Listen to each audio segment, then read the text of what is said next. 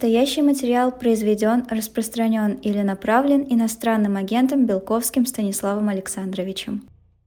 Добрый день. Мы начинаем наш разговор, сегодняшнее синдаун-шоу, в нормальное, в полагающееся нам время, 15 часов. Сегодня же нет никакой, Станислав Александрович, нет ведь никакой ни прямой линии, ни пресс-конференции, ничего такого, чтобы нам надо было ждать результатов. Да, ну просто нас никто не попросил. Может быть, что-то и было. Вот сегодня Владимир Владимирович Путин, кажется, открывал трассу Москва-Казань. Еще не до конца ее открыл, вернее, участок до Казани. Но, видимо, все... Уп. Что-то у нас, а, что-то у нас, простите. Завис, а, завис получился, и поэтому я сейчас сделаю несколько вещей, а, пока мы отвисаем. Нет, вот уже есть. Станислав Александрович, вы здесь, да? Я здесь, я только вас не вижу, Сергей Александрович. А, это, это странная вещь какая-то. Я вижу, теперь вижу, да. Но я был вот. бы тогда как э, замечательный персонаж э, пьесы э, Алексея Константиновича Толстого «Любовь и Стилин». Там есть невидимый голос из оврага. Есть такой персонаж. Вот. Так что э, вот теперь меня и не слышно, по-моему, уже. А вот теперь проблема со звуком. Может быть, это у меня проблема со звуком, я не знаю. Ну, может быть. Но, а... но воплощается она как то, что я вас плохо слышу. Да, так что э, я э, вот что хотел сделать. Вот у нас очень скоро реклама, и я бы хотел, э, э, в пять минут будет реклама, я бы хотел, чтобы мы наметили темы. Но у нас э, тем много, мы уже начали говорить на одну, ну, э, я думаю, что открытие дороги Москва-Казань Э, это не, не то событие, которое мы будем подробно обсуждать. Э, я думаю, что будем, э, мы обсудим и осудим экстремиста и террориста Григория Шаловича Чхартишвили. Вот, я так думаю. Что мы еще? Порадуемся, что, как говорил мой сын, есть страна Басков, но нет страны Киркоров. Вот, но так. это пока. Да, но это пока нет страны Киркоров. Страна Киркоров будет, а, будет, наверное, а, вполне. А, посмотрим, посмотрим, что у нас происходит на все менее, я бы сказал, мировую прессу, интересующую Украину. И, э, э, конечно, посмотрим на Ближний Восток. Ну и все, я не знаю, будем ли мы звонить, э, звонить министру Патрушеву и спрашивать, как там с яйцами у него, вот что сделал Владимир Владимирович. Я, я думаю, что мы решим пока, пока идет а, реклама. Ну и еще и сразу, чтобы потом не прерываться, у нас появилось еще небольшое количество, количество э, книг э, Владимира Пастухова, как нам пере, о, Господи, как нам переучредить Россию. Замечательная книга и с открыткой от автора вы как раз ее и получите. Ну все, а остальное нам придет в голову после рекламы, я так думаю, Станислав Александрович. Заодно Бесспорно. Мы, заодно мы наладим звук, а, изображение и все, что необходимо для нашего сит-даун-шоу. А теперь реклама.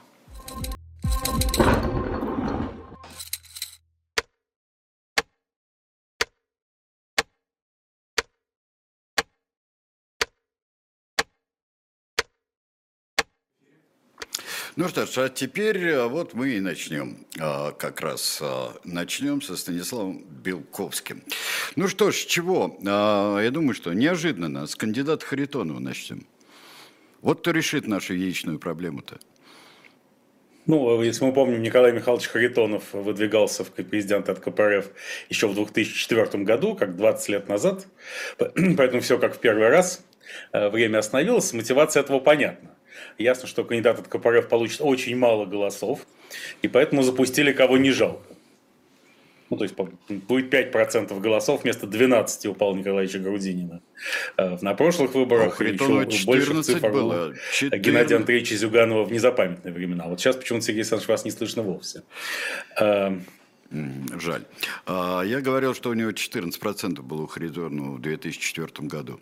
Да, сейчас будет, ну, сколько, 5, максимум 7, и, конечно, стало ясно, что, так сказать, рисковать кем-то более достойным нельзя, нельзя было выдвигать и молодого кандидата, типа Юрия Афонина, заместителя Зюганова, или Андрея Клычкова, губернатора Орловской области, э, самого яркого, на мой взгляд, из э, молодого поколения коммунистических лидеров, потому что э, тогда Геннадию Андреевичу пришлось бы более экстренно решать вопрос о собственном преемнике, а все-таки он хочет передать партию внуку Леониду любимому. А в целом это, конечно, конец политической истории КПРФ, которая все больше превращалась в такой неосталинский, даже нео это было бы слишком сильно сказано, особенно с учетом коннотации с фильмом «Матрица», просто в сталинский такой олдскульный заповедник, а полностью отрешившись от идеи стать какой-то общенациональной партией, даже социал-демократического толка. И Кроме того, ведь э, что характерно в этой президентской кампании, что все кандидаты в президенты, и Зюганов, уже выдвинутый Леонид Эдуардович Слуцкий, классик постсоветского сексуального харасмента э, от ЛДПР, и, кажется, Алексей Геннадьевич Нечаев будет кандидатом в президенты от партии «Новые люди». Они все участвуют в предвыборной кампании Путина в открытую. Не то, что как-то косвенно. Они прям сидят на, на мероприятиях путинской предвыборной кампании. Вот они все, все а, сидели может, на они, может, они расширенной коллегии Министерства обороны. Может, они в разведку ходят? Э, просто подсмотреть что-нибудь ну, интересненькое Знаете, с первых рук, э, сказать, что, что происходит, не доверяя средствам массовой информации и прочим, сказать, все, все возможно. Э, поэтому, конечно, разумеется, им непросто. И, э, ну, просто Николай Михайлович, хотя он давно из аграрной партии ушел, но аграрием, по сути, остается, а, и то в нем велика связь с землей, поэтому наша с вами креативная группа Бунтмана Белковского уже предложила несколько слоганов для предвыборной кампании Николая Михайловича, ключевой из которых «Привыкай к земле». Привыкай к земле, да. А, а вот если там еще несколько есть э, многозначных, я читал в э, канале э, искусственного интеллекта Белковский, и я, я читал там несколько вариантов, но еще, если вдруг он захочет переселиться куда-нибудь, русская земля-то уже за холмом, это, это для тех, кто будет голосовать, вернее, там, варилакантов, которые будут за него голосовать. Не только, но и на так называемых новых территориях. Они же аннексированы регионы Украины, где можно голосовать даже по ucranianos como passaporte. Поэтому здесь я бы опасался наплыва всякой агентуры службы безопасности Украины, военной разведки Украины, которые с э, украинскими паспортами там наголосуют. Вообще, конечно, это интересный прецедент, как граждане другого государства голосуют на выборах в Российской Федерации. Что возвращает нас, опять же, к старому советскому анекдоту, с какими странами граничит Советский Союз, какими хочет, с, какими с теми хочет, граничит. Да, с какими хочет именно. А, вот, так что, нет, здесь, ну, клевета, правильно, поправили, что, конечно, не 85 э, Харитонова, а 75. 75, нет, нет, он просто, да. нет, ну, это новое поколение, конечно. Э, Геннадий Андреевич Зюганов это 79, поэтому, конечно, нужно было дать дорогу молодым, в этом нет да. ни малейших сомнений. Конечно. А, вот, но там молодых хватает. А что Дунцова у нас? Вот э, много говорят о феномене Дунцовой, сразу говорили. Тут э, люди, которые все всегда подозревают, говорят, что это очередной проект э, администрации президента. Мне так не кажется. Ну, дело в том, что вчера администрация президента совершила мощнейший политтехнологический ход в альянсе с Центральной избирательной комиссией, эм, который скоро приобретет, мне кажется, в новейшем учебнике истории официальный статус э, героев-памфиловцев. Э, э, РИА Новости вчера сообщила буквально следующее. В ответ на вопрос РИА Новости, как один из членов ЦИК, я забыл, к сожалению, как его зовут, но я все чаще думаю о том, что и не надо помнить, а, потому что не нужно э, стимулировать в людях геростратов комплекс. Сказал, Действительно, забыть Герострата – это важнейшая задача современности. А, сказал, что что-то такое, выдвигаемое при финансовой поддержке иноагента Михаила Ходорковского и Екатерины Дунцова. Это сказал член ЦИК, АРИА Новости, безо всякого, так сказать, э, без всякого факт-чекинга, как принято говорить сегодня в нашу эпоху духовных скреп, э, дала это в эфир. Это очень обнадеживающе. Если это правда, э, то значит Екатерина Дунцова не проект администрации президента. А если это неправда, то тем более, потому что не будет же администрация президента так подставлять свой, свой, свой проект. Так что, в общем, администрация президента спасла репутацию Екатерины Дунцовой, и остается только надеяться на то, что она не настолько хитроумная, чтобы таким образом скрывать свою связь с выдвигаемым кандидатом. А, ну да. Ну а с другой стороны, э, может ЦИК, может так вот э, э, взять деньги Ходорковского, а потом кинуть и Дунцову, и его. Почему бы и нет? ЦИК может взять деньги Ходорковского, а потом кинуть. Взять. Это Конечно, несомненно. да. В этом году, кстати, исполнилось 10 лет с момента помилования, со дня помилования. Михаила Борисовича Ходорковского, и это комментировал лично Дмитрий Сергеевич Песков, снизойдя к иноагенту, и сказал, что вот Путин-то помиловал Ходорковского, а Ходорковский-то кинул э, Владимира Владимировича. Своим заверением, так сказать, не следовало о том, что он не будет заниматься политикой. Правда, Песков не говорил, какие именно были заверения, но очень прозрачно намекал на это. Я по этому поводу хочу сказать, что, в принципе, э, почему Владимир Владимирович Путин так обиделся на всех кого он освободил из тюрем в конце 2013 начале 2014 годов, это не только Ходорковский, это и Пусирайт, и э, нидерландские экологи, которые были задержаны на платформе «Газпрома» приразломной в Баренцевом море, и тогда вызволять их в Москву приезжал лично непосредственно король Нидерландов, Вильям Александр, со своей аргентинской женой королевой Массимой. А, вот. Он обиделся потому, что все эти жесты делались под финальную э, попытку примирения с Западом на фоне Сочинской Олимпиады. Когда Барак Обама, Ангела Меркель и другие тогдашние лидеры свободного мира должны были приехать в Сочи и там с Владимиром Владимировичем э, заключить какой-то новый альянс. Но они не приехали никто. А, а в, день закрытия Сочинской Олимпиады, 23 февраля Владимиру Владимировичу был нанесен колоссальный удар в спину. Бежал из Украины Виктор Федорович Янукович. Совершился тот самый кровавый антиконституционный переворот, э, официально именуемый революцией достоинства. А вот. И Путин понял, что все, с Западом помириться больше никогда нельзя и заключить альянс невозможно. Поэтому все, кому он пошел навстречу тогда, освободив из тюрем ради не их, не их самих, а альянса с Западом, они, конечно, стали в его сознании колоссальными предателями. То есть Нет, ну, конечно. лоханулся он, обманули. Нельзя же позволять. Президент РФ не может постоянно позволять себя обманывать. Хотя он об этом постоянно а. говорит. Меня эти обманули, те обманули, пятые, десятые обманули. Мне очень понравилось, очень трогательно а, выступал Владимир Владимирович Путин а, в этом самом Москва, Кремль, Путин, да, а, и говорил, что ну мы же территориальные вопросы с Финляндией решили в, в середине прошлого века. Мы же решили, такие чудесные отношения, а что они вот сейчас делают? Во-первых, как решили, это мы помним прекрасно. Вот. Потом слово финляндизация мы тоже помним очень хорошо. А, ну вот, и все как-то странно получается, как и ответ э, на пресс-конференции про президента Макрона. Мы разговаривали, разговаривали, вдруг пум-пум-пум, короткие гудки, что-то случилось такое. Больше не разговариваем. Ну, в общем, такой прекраснодушный человек, Владимир Владимирович. Ну, разумеется, и надо сказать, что сейчас уже понятно, что Финляндия и Швеция э, приняли единственно правильное решение срочно вступать в НАТО. Потому что на территорию НАТО не, не пойдут РФ войска, на мой взгляд. Тут э, по известному еврейскому анекдоту «я вас вычислил», э, можно вычислить одну единственную страну, где, которая еще может ожидать чего-то похожего на спецоперацию Z. Это Молдова. Молдова. Mm-hmm. не находится под зонтиком НАТО, в этом смысле опасений нет.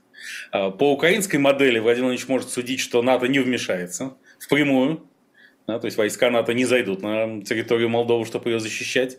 А повод для вторжения есть. Это Приднестровье где по-прежнему, по разным данным, от 200 до 300 тысяч российских граждан, которых, безусловно, надо защитить от э, кровавого геноцидного режима Кишинева. Вы знаете, что сейчас этот режим докатился до того, что переименовал аэропорт Кишинева.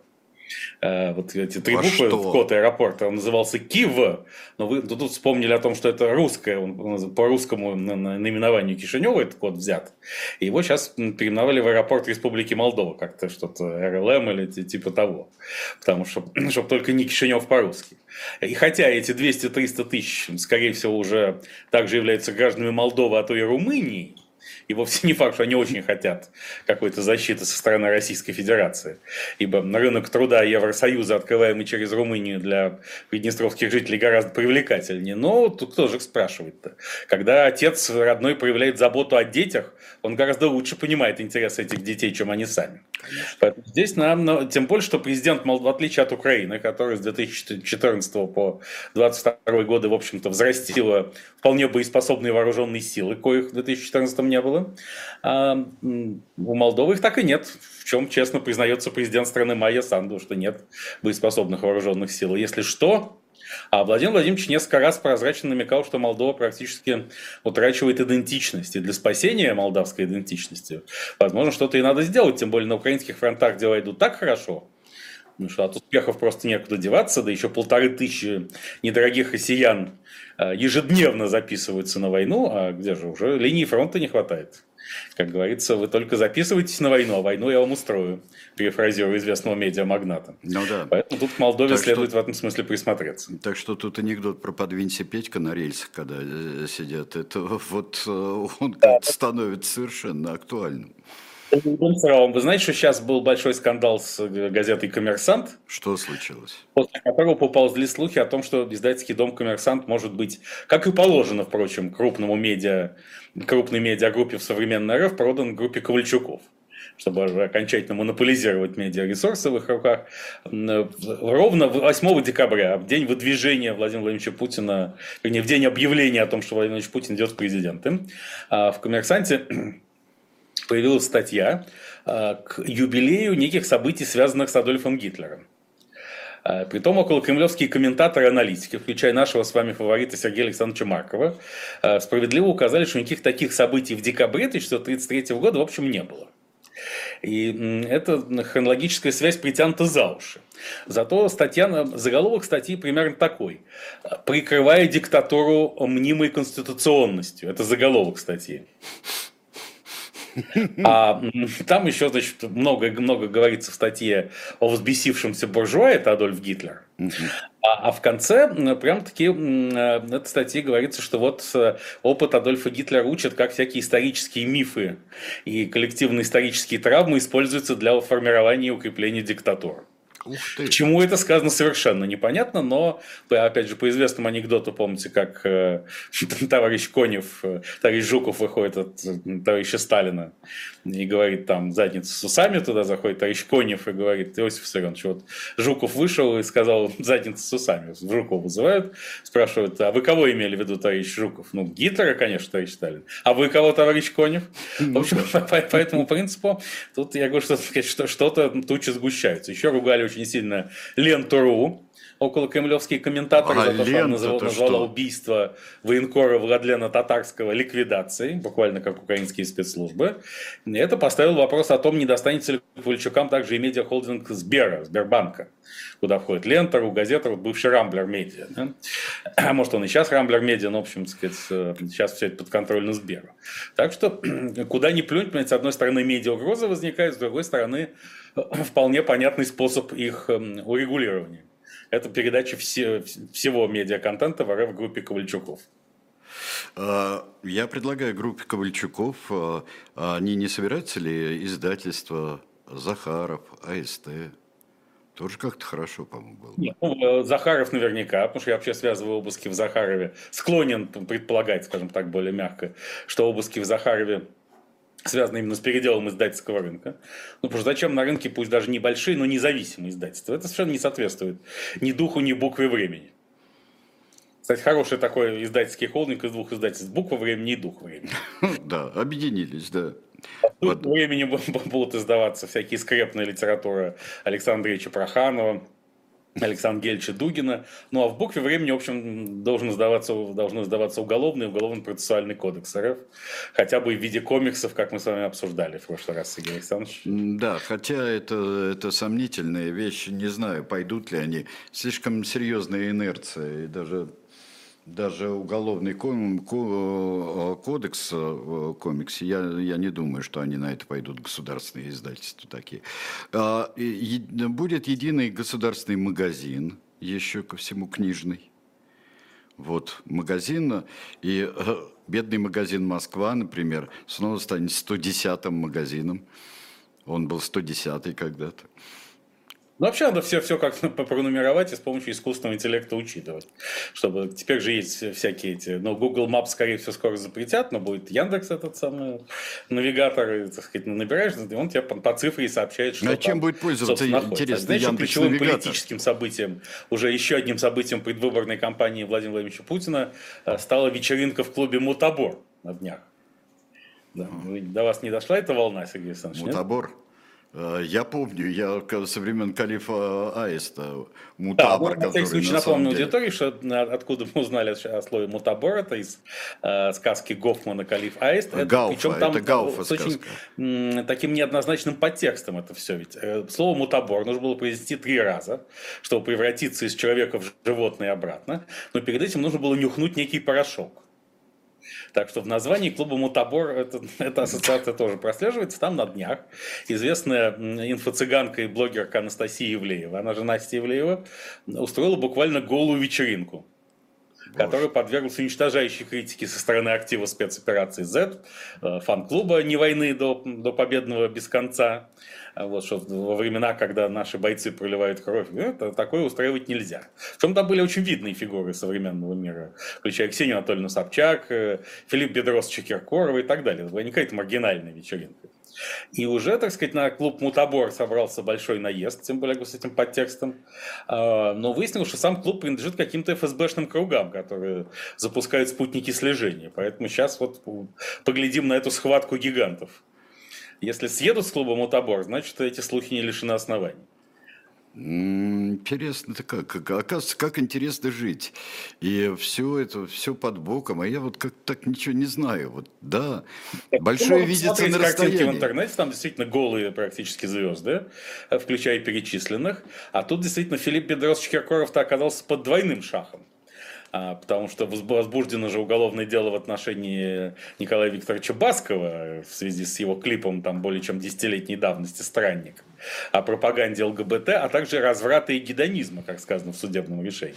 Там не, не, не то, что, по-моему, судебное решение уже есть, суда первой инстанции о том, что это все надо запретить. А, поэтому да, тут э, Российская Федерация вам не страна басков, как сказал бы в данном случае опытный географ.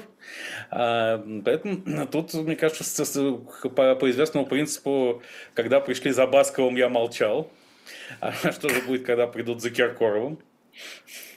Ну да, да. Болгария, Болгария неправильно себя ведет. Она сносит памятники, памятник советскому солдату-освободителю. Э, вот, и в результате, так сказать, можно сказать, что тут в рамках может называть антиболгарская кампания, где Филипп Бедросович тоже попадет под раздачу запросто. А, может, может, запросто. Сейчас, сейчас никто, же, никто же не знает. Вот а, как получил, вот как э, Григорий Шарлович э, получил, минуя все эти самые чины нижние, разряды нижней ступени, ранги вот всевозможные в табеле о рангах, он сразу, его произвели буквально как, как Наполеона, из, сразу в генерал, бригадные генералы. Вот тут же произвели в экстремисты, в террористы, тут же совершенно – минуя. Вот все люди, как люди, дожидаются иноагента, например, годами, совершенно месяцами. Вот административки дожидаются, уголовки. А, вот, а тут раз, вот такой прыжок. Что это такое? Да, это, это называется одним все, другим ничего. От полковника до генерал-полковника за три года, как принято говорить о, о номенклатурных выдвиженцах. Да, поэтому, собственно, Григорий Шалович, мне кажется, и стал одним из самых популярных писателей э, на Руси, потому что он тонко чувствует конъюнктуру, именно поэтому вот сразу стало, когда стало ясно, что э, это времена, когда и надо быть экстремистом и террористом, он тут же в него превратился. А это, помните, как в культовом фильме «Убийство на улице Данте» времен нашей с вами юности, э, герой Ростислав Янович Плятта говорит, если в наше время трое гонятся за одним, то, видимо, этот один хороший человек. Так что здесь, конечно, если, если кто-то в наше время экстремист, террорист, и, э, да еще и на агент, то это уже как практически как полный кавалер ордена заслуги перед Отечеством. Ну да, если бы еще без очереди. Случилось все 19 декабря. 19 декабря э, великая русская литература, э, так сказать, с ней случился еще один тяжелый удар. Она понесла, можно сказать.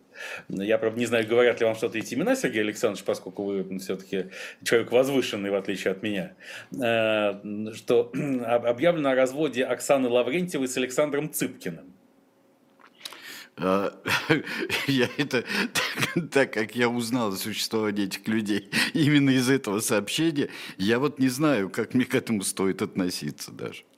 Нет, это, это колоссально, поскольку именно благодаря Оксане Лаврентьевой, это видная бизнесвумен и модельерка, а, которая прежде была гражданской женой Андрея Костина, главы банка ВТБ, Вот. А после этого переключилась с финансовой сферы на литературную, вышла замуж за Александра Цыпкина. И вот благодаря этому альянсу Александр Цыпкин превратился в одного из крупнейших русских писателей современности. Может быть, вы даже узнали об этом, не скрывайте, из телеграм-канала Белковский, делаемый искусственным интеллектом. Зачем мне а, скрывать? Поэтому, скрывать и, очевидное, зачем? Развод Оксаны Лаврентьевой с Цыпкиным на судьбе русской литературы скажется очень неблагоприятно, поэтому 19 декабря, безусловно, черный день. А кто эта женщина, которая вот на вышеупомянутого э, Бориса Акунина э, подает э, очередное дело о плагиате? Он же у нее все украл, оказывается. Там какая, ну, какая, какая-то Нет, добрая это женщина. Это выяснилось все тоже 19 декабря. Вот какой-то вообще день-то 19 декабря. Вот не зря 19 декабря. Вот. Поэтому, да, да, конечно, конечно. Поэтому тут э, нужно создать сообщество литернет по, по стопам диссернета, чтобы выяснить, какие крупные писатели вообще все у кого украли. И тем самым поставить под сомнение моральный авторитет великой русской литературы, например, и, наконец, осуществить ее отмену. Потому что долгое время Кремль говорил, что Запад собирается отменить великую русскую литературу, а Запад об этом ничего не знает до сих пор. И никак великую русскую литературу не отменяет. Поэтому для того, чтобы все-таки перехватить инициативу точно, в точном соответствии с ситуацией на украинских фронтах, чтобы наступление Запада на русскую литературу захлебнулось и провалилось как контрнаступление ВСУ, и перейти снова в наступление, Кремль решил отменить русскую литературу сам. Это оно из подручнее, поскольку, в общем, э, действительно нужно вести лицензирование писателей, мне кажется, создать какой-нибудь специальный для этого госорган, а во главе, например, с Евгением Николаевичем Прилепиным. А, а что, нормально? И... Был же союз писателей э, когда-то когда ликвидировали все и слева, и справа, и все независимые издательства, сделали союз писателей в 1934 году. Но, но, понимаете, но Союз писателей все-таки это общественная организация. Пусть да ладно, какой был Союз писателей? Ну, Станислав Александрович. А в наше, в наше время все-таки не надо давать на откуп что-то общественным организациям. Не те времена. Мы ведь во время войны живем, понимаете, причем крупнейшей в мировой истории. И, так сказать, нет, тут нужно государственное лицензирование. Но все равно в Союзе писателей есть какие-то интриги, кланы, группы, а здесь нужен административный механизм очень четкий, где, так сказать, вот получил лицензию, значит писатель, нет, нет. Ну да. А, причем в любой момент лицензию можно отозвать, если ты что-нибудь не так написал, и, так сказать, э, и на, книжке, и на книжке Поэтому еще наклеивать может, акцизные писать и марки. дальше, но это, уже, но это уже уголовная ответственность. Вот. Если писатель осуществляет свою деятельность без лицензии, то это, это безусловно, состав уголовного преступления. Э, э, ну да, но вот и нужны еще, конечно, здесь, здесь очень много всего надо. И потому что нужны, например, нужны, например, акцизные марки, которые на все книги будут, также на биографию нужно наклеиваться. И вот книжка будет, вот если бутылка вина это два Э, там два раза э, штрих-код или QR-код там делали, а здесь раза четыре. Лицензия ФСО, лицензия э, ФСБ, лицензию, ну и всех остальных, кого поздравлял вчера патриарх Кирилл. Да, кроме того, мне кажется, нужно вести продажу в комплектах этого всего. Э, вот э, Владимир Владимирович Путин на своей прямой линии на, на минувшей неделе, из-за которой мы сдвигали на два часа эфир, когда его спросили, что он больше любит, оливье или селедку под шубой, он ответил, вот смотря что закусывать. При том, что по достоверным, неподтвержденным слухам он уже несколько лет как практически не пьет, из-за чего, собственно, и началась бессознательная исламизация Э, его и, и общегосударственного курса.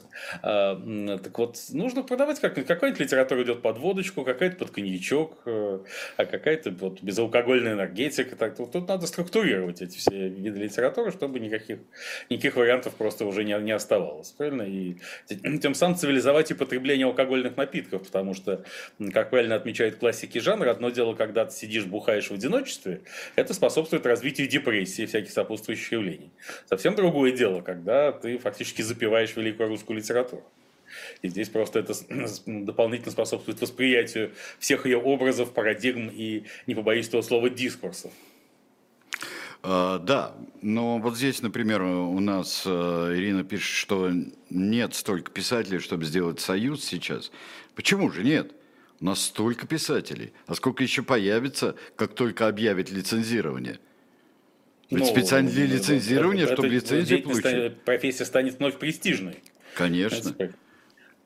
Конечно. Знаешь, сейчас только что опубликованы данные о том, а какая самая востребованная специальность в современной РФ.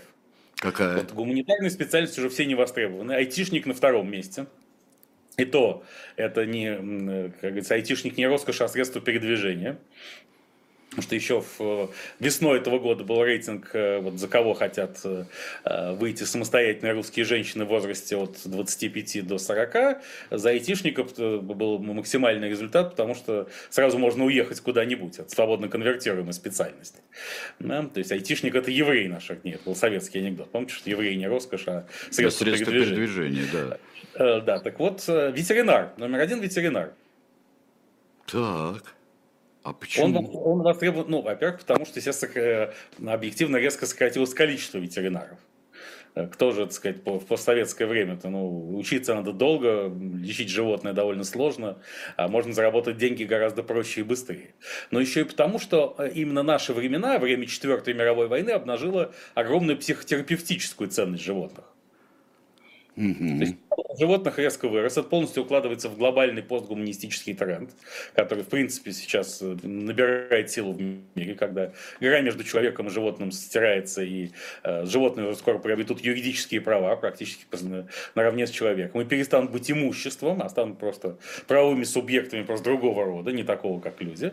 И тут, конечно, так, поэтому нарастание спроса на ветеринарию даже в РФ, понимаете, вот даже глобальные тренды, несмотря на все стремление нынешней власти и шире правящей элиты остановите прогресс, идите остановите прогресс, как сказал Кру...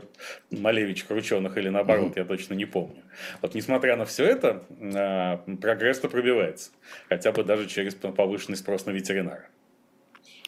Э, да, э, да, вполне.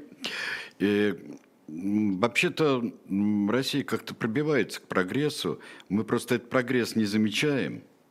А, а вот э, неуклонно идет Россия к прогрессу во всех областях, абсолютно во всех областях.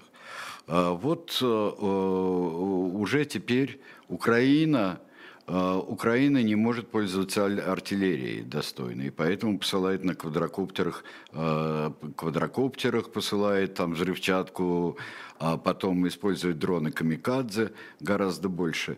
Из откуда из Washington-Post, по-моему, а, исчезла рубрика «События в Украине, война в Украине». Что, потихоньку, потихоньку бросают, что ли, Украину? Или как? Ну, ну, конечно, интерес к ней снизился.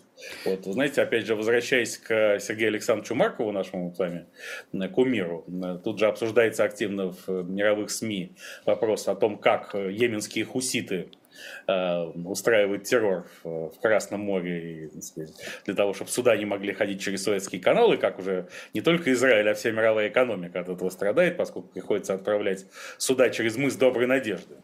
А это типа на неделю дольше, на, на несколько тысяч километров дольше, убытки, одни сплошные убытки. Так вот, Сергей Александрович Марков все объяснил, зачем это делается.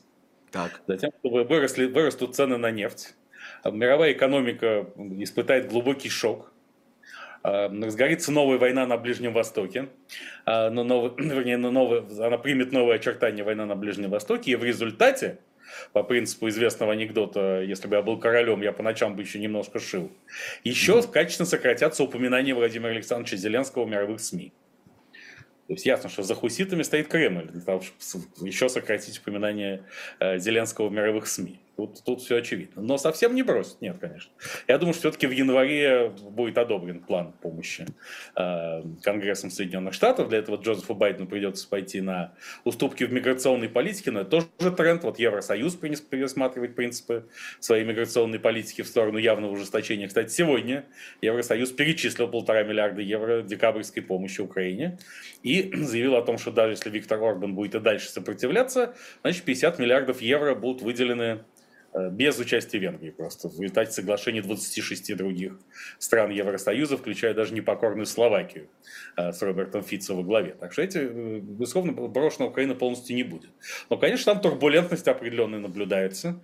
Это, это показывает и только что случившаяся пресс-конференция Владимира Александровича Зеленского, на которой он де-факто не отрицал конфликта с Валерием Федоровичем Залужным, главнокомандующим ВСУ. Он не подтверждал, но не отрицал, говоря, что разногласия есть. Во всяком случае, ничего четкого четкого, что мы одна команда, стена и монолит, не было. Но а разногласия есть. По э, опросам э, но резких телодвижений нет. социологии уровень доверия к Зеленскому снизился за год с 84 до Сейчас э, я начинаю, могу, с 84 до, до 62 процентов, да, на 22 процента.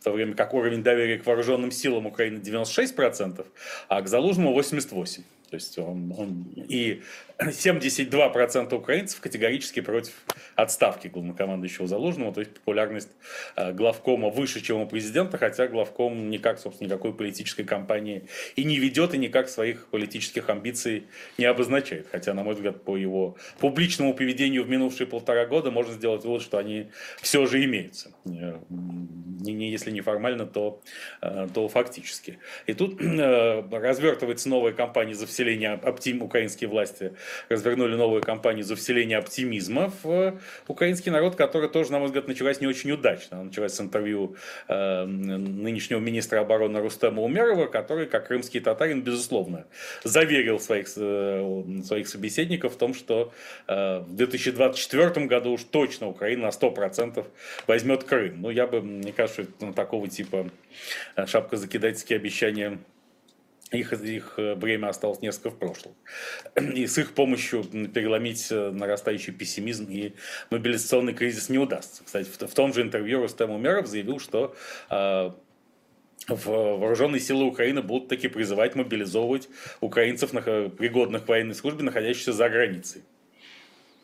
Но как там все от 25 до 60 э, будут призваны. Будут получить повестки. Все, кто находится из-за границы тоже. Да, ну просто непонятно, как физически их возвращать в Украину.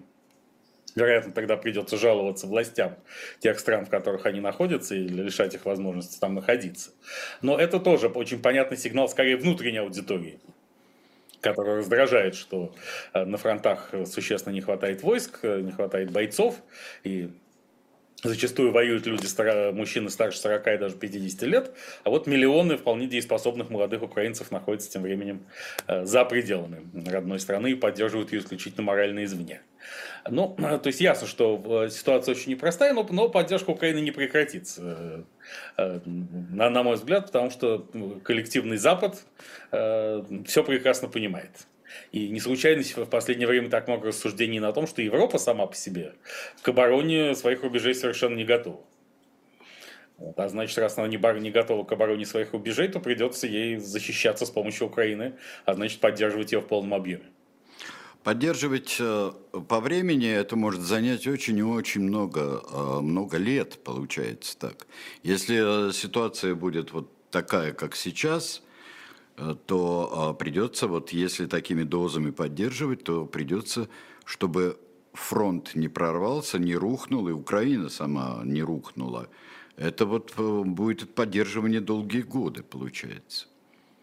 Ну, Энтони Блинкен, госсекретарь США, уже заявил, что у них есть план как, чтобы поддерж... сокращать поддержку Украины и давать ей возможность развиваться за счет внутренних ресурсов. Но для этого нужно перейти к реализации той самой программы восстановления Украины, восстановления неудачной, на мой взгляд, названию, поскольку речь идет о создании экономики с нуля.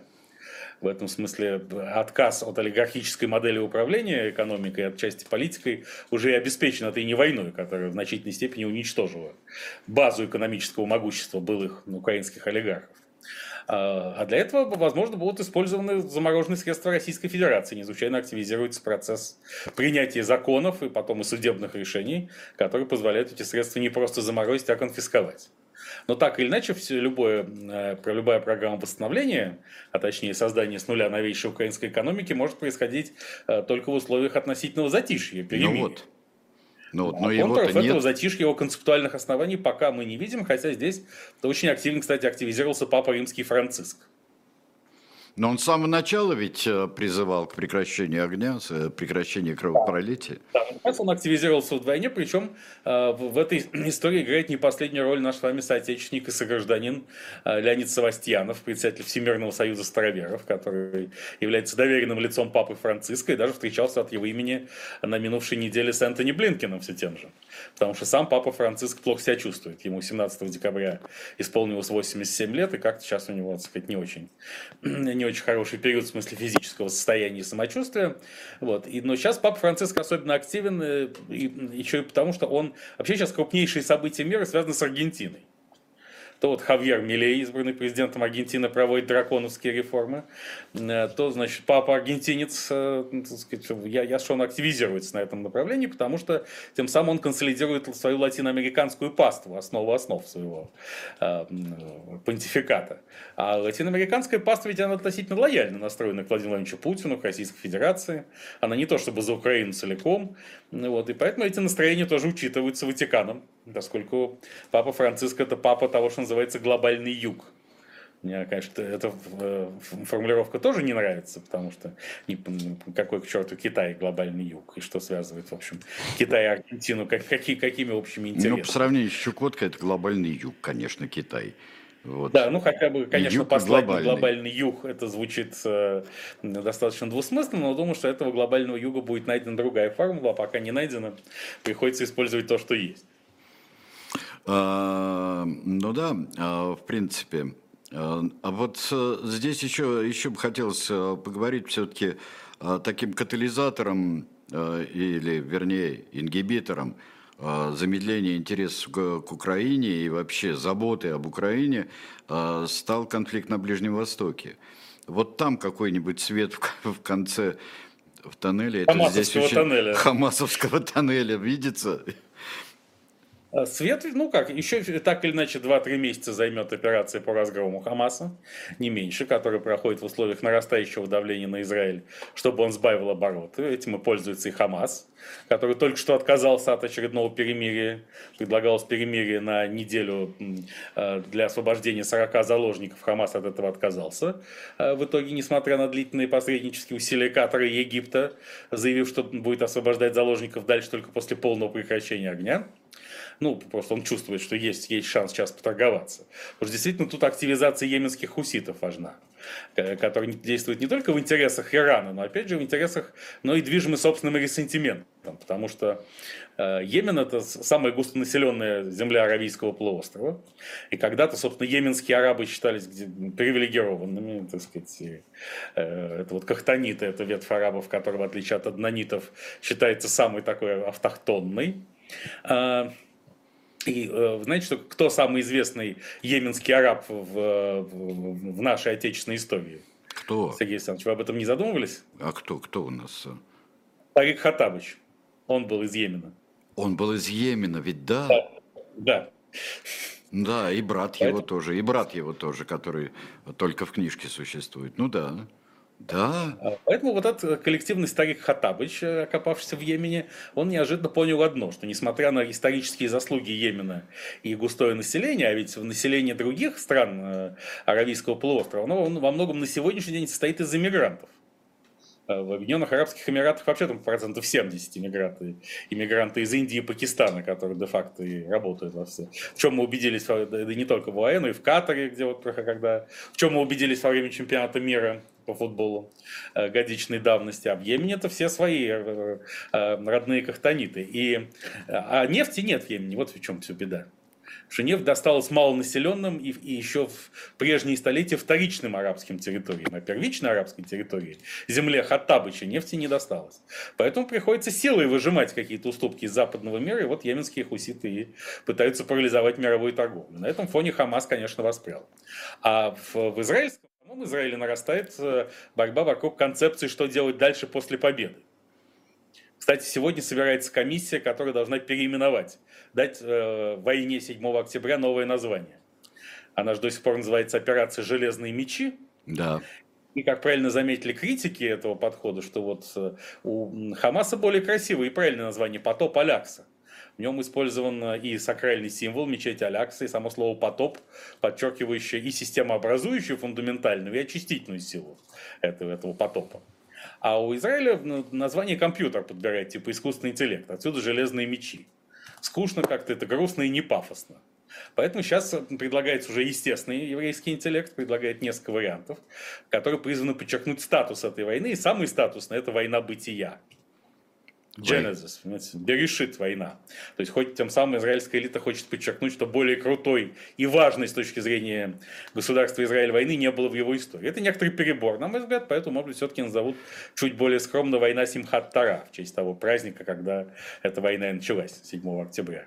Начало цикла, годичного цикла чтения Торы. А, ну, может быть, да. Хотя война бытия, она может стать войной бытия на самом ну, деле. В таком случае, пока что не, сначала Израиль сплотился вокруг э, цели этой войны, а сейчас уже намечается новый раскол. А, потому что премьер-министр Биби Нетаньяху, который, безусловно, сторонник э, термина «война бытия», поскольку после победы над Хамасом он должен заявить, что спас Израиль, и поэтому все прежние претензии к нему стираются и аннулируются, и он может оставаться у власти еще неопределенный срок. Неопределенно долго. Но он э, уже, э, чтобы снять с повестки дня вопрос, кто же виноват непосредственно в том, что 7 октября нынешнего года Израиль оказался не готов к войне, а он э, ну, уже, так сказать, вскрыл мощнейший из первых конвертов, какие только лежали в стене плача.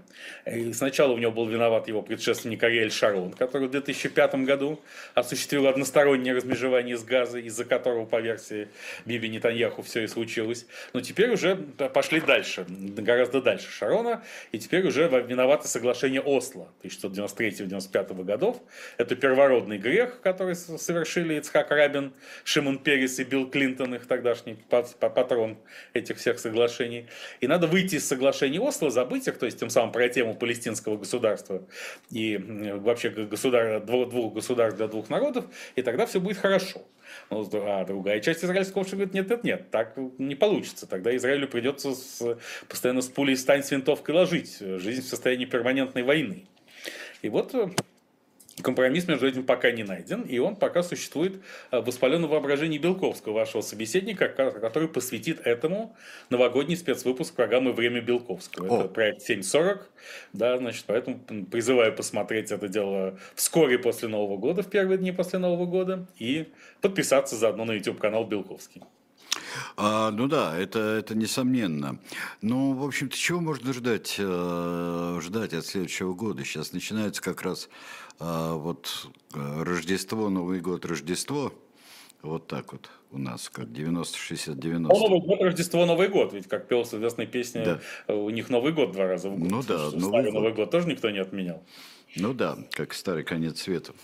Да, вот. Так э, все-таки, ну вот э, министр обороны Украины говорит, что Крым будет. Э, когда едешь, победа будет за нами, 24 год. Э, э, это сделали такой вот на этом самом э, пристройке к зданию СЭВа кругленькой когда прямо с моста вот едешь, там вот победа будет за нами, Россия страна победителей. Так все-таки он будет каким-то решающим, или кроме выборов одного президента и другого ничего не будет? ну, скажем так, выборов одного президента и референдуме о легитимности другого. Да, если как, точно как, сказать, как, да. да. Ну, это, это, это кличка такая, выборы. Ну, я скажу. Этого мы не знаем. Пока мы знаем, что Четвертая мировая война так или иначе продолжится, поскольку противоречия, которые привели к ее возникновению, не исчерпаны. И свободный мир, он же коллективный Запад, э, так еще и не пришел к выводу, за что он борется. Здесь Владимир Владимирович Путин абсолютно прав. И, наверное, в 2024 год и станет годом формирования этой концепции, за что идет борьба но так сказать, я не вижу, чтобы все прекратилось в 2024 году. Потому что Крым, я сомневаюсь в том, что Украине удастся в следующем году взять Крым. И поэтому э, понятно, что Рустем Умеров хочет э, с восточной размашистостью резко сразу влить в украинский народ оптимизм, утраченный за последние месяцы, но вряд ли это надо делать так грубовато. Все-таки ну, нужно, я бы посоветовал, если мои советы кого-то интересуют, э, играть несколько более тонко. Потому что там, где тонко, там не рвется как раз. Как ну, вообще-то да. Вот. Это... Но начинается, начинается очень сложный год. Э, явно мировая война, она ведь идет уже почти 10 лет. Исполняется и 10 лет весной следующего года. Вот. И а, потому что она идет в гибридном формате. Это не война высок, перманентно высокой интенсивности или даже сказать, позиционных боев. Кстати, как раз на днях э, отмечали мы годов... скорбную годовщину окончания битвы при Вердене, и все с этим вспомнили э, ситуацию на украинских фортах. При Вердене, напомню, бой, борющиеся стороны, воюющие стороны потеряли миллион человек, в том числе 430 тысяч убитыми. Вот. И поэтому затяжная позиционная война высокой интенсивности в Украине может привести к сопоставимым жертвам. Тем более, кажется, Сергей Кужугетович Шойгу проговорился на расширенной коллегии Министерства обороны, каков уровень потерь с, на, с РФной стороны. 383 эм, тысячи он назвал потери убитыми ранеными украинской стороны. Но скорее он говорил, так сказать, по, в, в рамках классической проекции по Фрейду об РФ. Ну, а потери сопоставимы, так или иначе, насколько можно об этом судить по ходу этих боевых действий. Сегодня, кстати, 666-й день войны. Вот Ого! Сегодня именно 666-й день войны. Угу. Да, лихо. Вот Кира спрашивает, когда будет конец, э, старый конец света, дожить бы ровно через 13 дней после всеобщего обычного конца света. Через 13 дней у нас будет, да, обязательно. Все и доживем. А, кстати, 20, 21 декабря ровно сегодня э, годовщина конца света. Потому что по, по календарю майя должен был случиться, вот помните, была такая популярная теория? Да, в 2012 году. Он должен был случиться 21 мая 2012 года. То есть это конец света уже должен был настать 11 лет назад. Так что, скорее всего, конец света... Вот, а может, мы и не Господа, заметили, просто может, как может он день. и наступил, может, он наступил, а мы не заметили просто. В каком-то смысле да, потому что, может быть, 21 мая 2012 года, надо посмотреть, были приняты какие-то решения, которые привели мир к мировой войне, разразившейся в 2014. Но об этом мы уже узнаем из следующих версий учебника истории. Еще по-прежнему открыт вопрос, кто их будет писать в самом широком смысле. Я не Поскольку знаю. Тут же лицензии это... писателя. Да, будет вот. ли там Мединский, но точно будет э, Чубарьян. Вот точно будет обязательно совершенно. Ладно, без него просто учебник, учебник истории не мыслим. Да. Э, да, конечно. Но вот учебники истории, издательства, книжки, какое-то все, вот, э, вот я не знаю, на что это больше похоже, на, на дрыгание огонь или на, наоборот на укрепление режима? А по большому счету это одно и то же, поскольку, как мы знаем, чем, чем крепче оно, тем ближе к смерти да, потому что мягок и гибок именно молодой организм.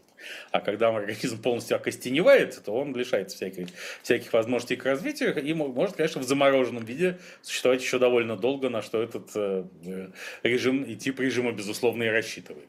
Это вот такой анабиоз как альтернатива полноценной жизни. Анабиоз же может продолжаться очень долго.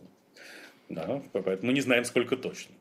Правда, тут было совещание в Минпромторге ведущих российских производителей IT-компаний, которые точно сказали, что производить э, собственные микросхемы, вообще компонентную базу, собственно, создавать РФ не может и не должно быть никаких иллюзий. Это совпало с большой статьей о том, как, э, э, что Китай и Марокко сейчас играют решающую роль в обходе санкций. А сегодня, кстати, в Нью-Йорк Таймс статья, что, безусловно, решающий результат спецоперации Z – это прорыв Китая на российские рынки. В 2021 году Китай занимал 8% российского рынка автомобилей, а сейчас 55%. И будет Вспомнив больше. о том, что значит, через Марокко идут основные отгрузки э, запрещенной санкционки, подумал, что, опять же, в рамках реформы великой русской литературы можно написать сиквел апельсинов из Марокко, микросхемы из Микросхемы из Марокко, да, да, да, да, да, да, да. Ой, конечно. Э, да, конечно. Ну вот, вот на самом деле это э, все какое-то такое э, душное. Я не знаю, от, из вашего прекрасного далека чувствуется, что как-то душно, душно. Вот, и форточек нет, чтобы открыть. Ну, э, форточки специально заколачиваются для этого, хотя Владимир Ильич Путин... Ведь недавно мы узнали, что он про преемник Петра Первого, в том смысле, что Петр Первый таки отбился от Запада, то есть открыл окно в Европу, и, видимо, с диким грохотом э, его захлопнул за ним повсюду всадник медный с ужасным грохотом скакал. Ну да. Поэтому, конечно, тут э, душно и должно быть, потому что вне, вне духоты это все невыживабельно. Да, там, где есть свежий воздух, там все окисляется, там, там, там собственно, идет жизнь. А для того, чтобы поддерживать этот вот анабиоз, ни, никаких, никакого притока свежего воздуха и не должно быть. И то, что происходит сегодня с э, Борисом Акуниным, с Григорием Шаловичем Хачашвили, это ведь э, уже сталинский размах, не так ли? Не говоря уже о том, что ни, вот, э, ни, никто, ни, одно, ни один мейнстримный политик, эксперт, правозащитник не заступился за Григория Шаловича не, не покрутил пальцем у виска. То есть это уже нельзя. Вот даже при Хрущеве, Брежневе и а так что, далее правда, было ник- можно. никто не сказал, что это бред собачий? Действительно. Из мейнстримных э, людей, вот из, таких э, признаваемых э, внутриэлитных, нет, а никто, я что-то не заметил. Ну вот, может, ну, может быть, расчет только на Николая Баскова и Филиппа Киркорова, если, они, если гонения на них продолжатся, может быть, они уже порвут на груди коллективную рубаху и что-нибудь скажут, но и то надежды мало. А так нет, никто. Ну, э, хоть бы какой правозащитник нашелся из Совета по правам человека, который сказал, что это перебор, пусть даже робким блеющим голосом. Хоть бы какой депутат. Нет, ни- никто, никто, никто. Вот так и надо, так и нужно. Нужно отменить бренд Акунин, запретить все книжки одномоментно, из- изъять их из издательств и магазинов. И это как бы стандартная, абсолютно регулярная реальность нашего времени. Да. А, Сейчас уже фантаст Сергей Лукьяненко требует, чтобы к Дмитрию Львовичу Быкову были применены такие же санкции и так далее, и так далее. Я что это уже обычные технологии полного исключения любого человека, любого россиянина, который против войны и тоталитаризма, вообще и с российской жизни в целом, и российской экономики в частности. То есть как зачумленный становится такой человек, с ним в принципе нельзя иметь дело, с ним даже нельзя здороваться на улице. Потому что если как только кто-то увидит, что здороваешься с противником войны и тоталитаризма, тебе самому может очень серьезно не поздоровиться. А, ну, мы будем здороваться. А, я думаю, и сделаем это в следующий четверг, например, в 15 Пока часов. а, радостно попрощаемся, пока еще это Всего можно. доброго. И попрощаемся, да, пока это можно. Всего доброго. Сергей Александрович Бунтман и Белковский. До скорого. До свидания.